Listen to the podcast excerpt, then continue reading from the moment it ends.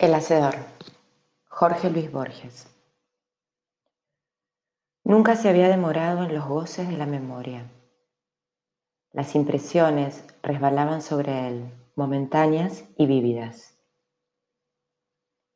El vermellón de un alfarero, la bóveda cargada de estrellas que también eran dioses, la luna de la que había caído un león, la lisura del mármol bajo las lentas yemas sensibles, el sabor de la carne de jabalí, que le gustaba desgarrar con dentelladas blancas y bruscas, una palabra fenicia, la sombra negra que una lanza proyecta en la arena amarilla, la cercanía del mar o de las mujeres, el pesado vino cuya aspereza mitigaba la miel, podían abarcar por entero el ámbito de su alma.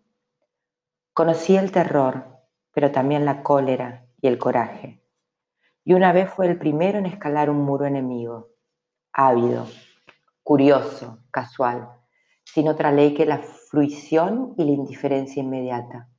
Anduvo por la variada tierra y miró, en una u otra margen del mar, las ciudades de los hombres y sus palacios. En los mercados populosos o al pie de una montaña de cumbre incierta, en la que bien podía haber sátiros, había escuchado complicadas historias que recibió como recibía la realidad, sin indagar si eran verdaderas o falsas. Gradualmente, el hermoso universo fue abandonándolo. Una terca neblina le borró las líneas de la mano. La noche se despobló de estrellas. La tierra era insegura bajo sus pies. Todo se alejaba y se confundía. Cuando supo que se estaba quedando ciego, gritó, el pudor estoico no había sido aún inventado y Héctor podía huir sin desmedro. Ya no veré, sintió, ni el cielo lleno de pavor mitológico, ni esta cara que los años transformarán. Días y noches pasaron sobre esa desesperación de su carne.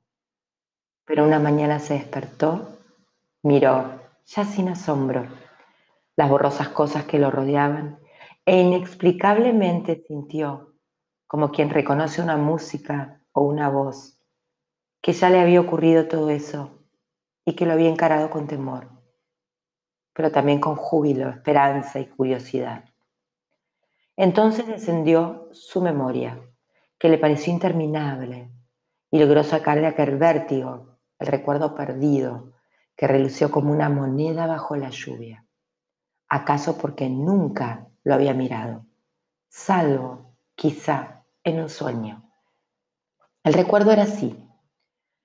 Lo había injuriado otro muchacho y él había acudido a su padre y le había contado la historia. Este lo dejó hablar como si no escuchara o no comprendiera y descolgó de la pared un puñal de bronce, bello y cargado de poder, que el chico había codiciado furtivamente. Ahora lo tenía en las manos y la sorpresa de la posesión anuló la injuria padecida. Pero la voz del Padre estaba diciendo, que alguien sepa que eres un hombre. Y había una orden en la voz. La noche cegaba los caminos, abrazado al puñal en el que presentía una fuerza mágica. Descendió la brusca la ladera que rodeaba la casa y ocurrió a la orilla del mar, soñándose Ajax y Perseo, y poblándose de heridas y de batallas la oscuridad salobre. El sabor, preciso de aquel momento era lo que ahora buscaba. No le importaba a los demás. Las afrentas del desafío, el torpe combate, el regreso con la hoja sangrienta. Otro recuerdo en el que también había una noche y una inminencia de aventura brotó de aquel. Una mujer, la primera que le depararon los dioses, lo había esperado en la sombra de un hipogeo y él la buscó por galerías que eran como paredes de piedra y por declives que se hundían en la sombra. ¿Por qué le llegaban esas memorias? ¿Y por qué le llegaban sin amargura como una mera prefiguración del presente? Con grave asombro comprendió en esta noche de sus ojos mortales, a la que ahora descendía, lo guardaban también el amor y el riesgo.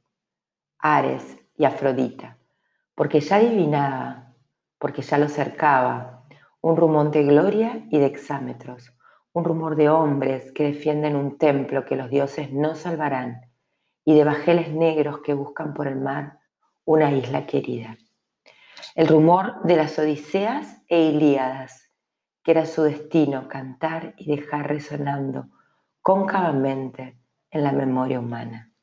Sabemos estas cosas, pero no las que sintió al descender a la última sombra.